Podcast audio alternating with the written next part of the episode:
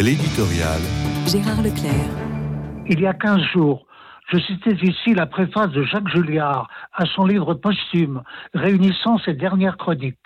On se souvient peut-être que la tonalité en était particulièrement grave, dénonçant une régression alarmante de notre pays. Je constate qu'il n'est pas le seul à partager un tel avis et j'en veux pour preuve le diagnostic catégorique de François-Olivier Gisbert dans un ouvrage intitulé significativement Tragédie française. Il s'agit du troisième tome d'une histoire intime de la Ve République où le mémorialiste a rassemblé tant de riches souvenirs de sa vie professionnelle, notamment à l'écoute de nos dirigeants. Les derniers d'entre eux passent, il est vrai, un très mauvais quart d'heure. Mais je ne reprendrai pas ici le détail de leur mise en cause. J'en retiendrai pour cette fois cette proposition un peu rassurante. Nous avons survécu à nos pires défaites, à Azincourt, Waterloo, Sedan, la débâcle de 1940.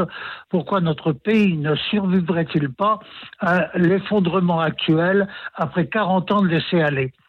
L'allusion à la défaite de Sedan m'a fait penser à un autre livre qui est une certaine importance pour la génération qui suivit la défaite de 1870.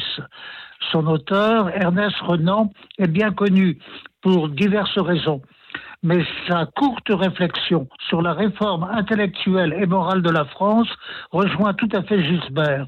Une simple citation dans la lutte qui vient de finir, l'infériorité de la France a surtout été intellectuelle.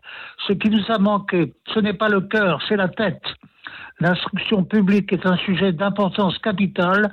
L'intelligence française s'est affaiblie, il faut la fortifier.